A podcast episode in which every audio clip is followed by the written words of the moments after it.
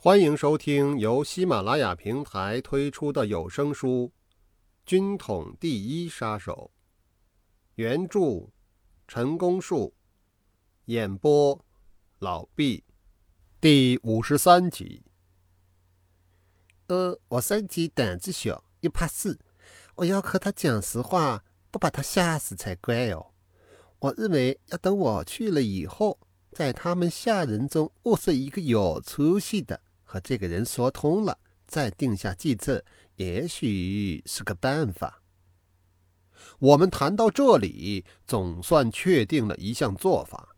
于是我特别持重的再三托付三奶奶，请她千万留心这件事。至于里外之间的联系上技巧，我也举了几个例子，其中尤其不能忽略记号的辨认和门户的开启。以及时间的掌握。三奶奶聪明异常，一点就透。不过，她也略有迟疑地问道：“呃，假如有这么一天，你们会不会伤害到我姐姐呀？”这一问可把我难住了。我如果说绝对不会，那分明是骗人，因为在执行中实在没有把握。或者是说，那可保不住，岂不是阻挠了他进行的勇气？我只能真诚地把可能发生的情况分析给他听，当然也应允在交付任务执行之际要特别加以规定。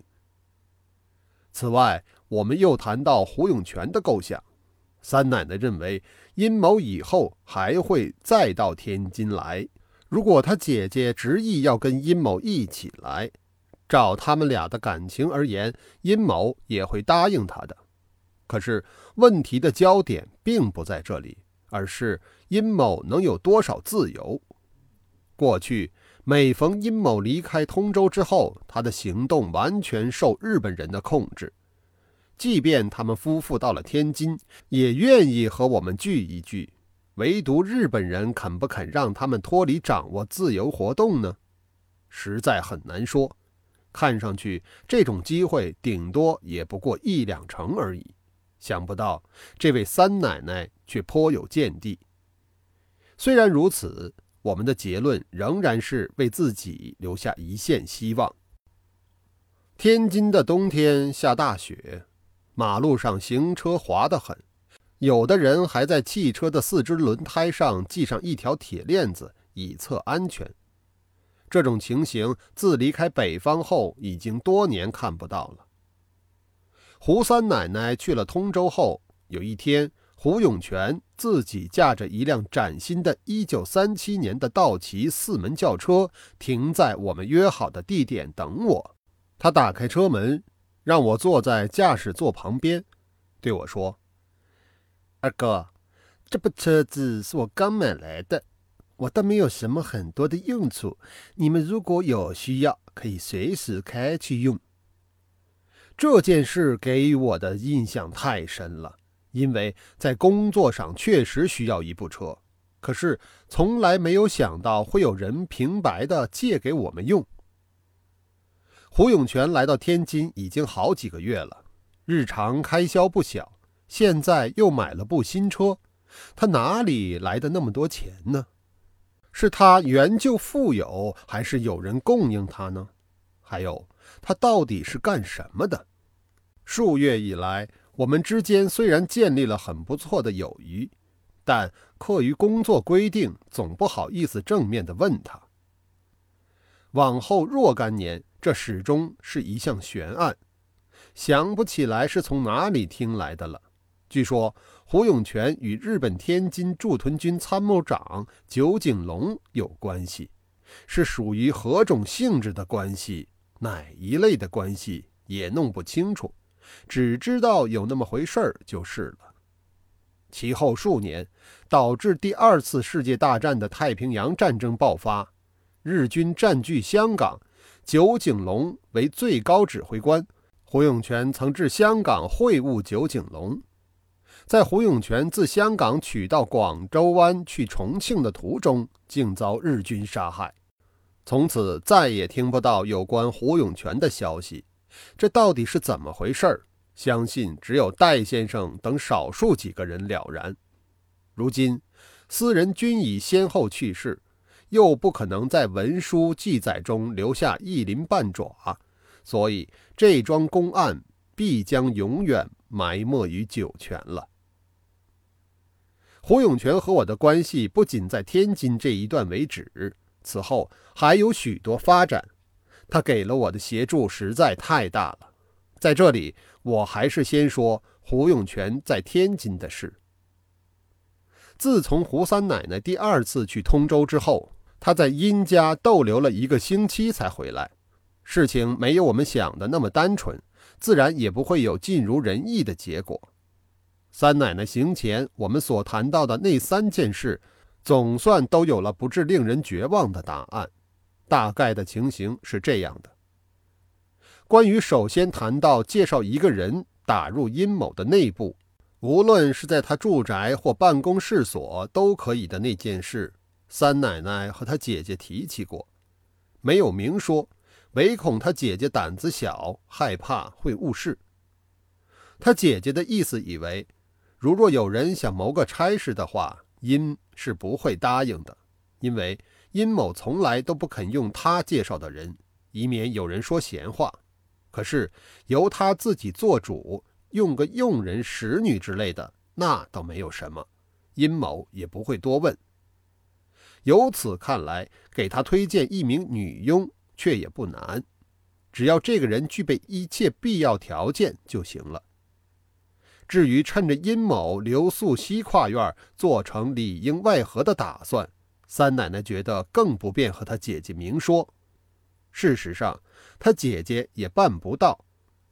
要想从她现有的佣人当中说服一个能够活做的，自非一朝一日之功。三奶奶也会想到，如果把这件事交给我们介绍进去的人自己来干。岂不是两者化而为一，足以构成一条切合实际的计策了吗？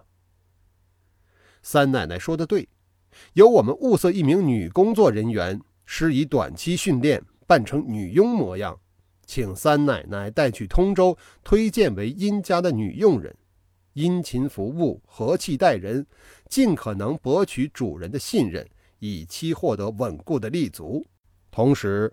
再与我方潜入通州的行动人员取得紧密联系，伺机行动。其最大的优点就是行动机密，事后所有的工作人员都可能安全撤退。于是，我将根据此一原则和王文他们详为策划。三奶奶也提起殷汝耕到天津和胡永泉会面的事。他姐姐老三很愿意大家认识认识，亲近亲近。等以后再来天津，一定想办法安排个时间聚会一次。如果环境不许可，在电话上交谈几句也是好的。我想能聚会才有机会，电话上交谈那就没有希望了。运用此一关系所能掌握到的情况，如此而已。等待殷汝耕再来天津的事非常渺茫，还是里应外合来的实际。不过，首先要解决的就是在适当的人选上，到哪里去找这么一个人呢？天津站此刻并无女性工作同志。前两年参加与制裁吉鸿昌一案表现奇佳的女联络员杨玉山小姐。已经与军事组组长郑恩普结婚，故已经离开工作岗位，而成为了家庭主妇。为了这件事，也曾试探过他的意向。据他表示，如果团体征召他参加某一特殊工作，他当然欣然从命。只是是否完全适合条件，也必须详加考虑才可以。这不是纸上谈兵。任何事先想得到的问题都要付诸实行，所以将就不得，也马虎不得。说到工作条件，杨小姐头脑冷静，从事负责，尤其善于临机应变，而且绝对的有此勇气。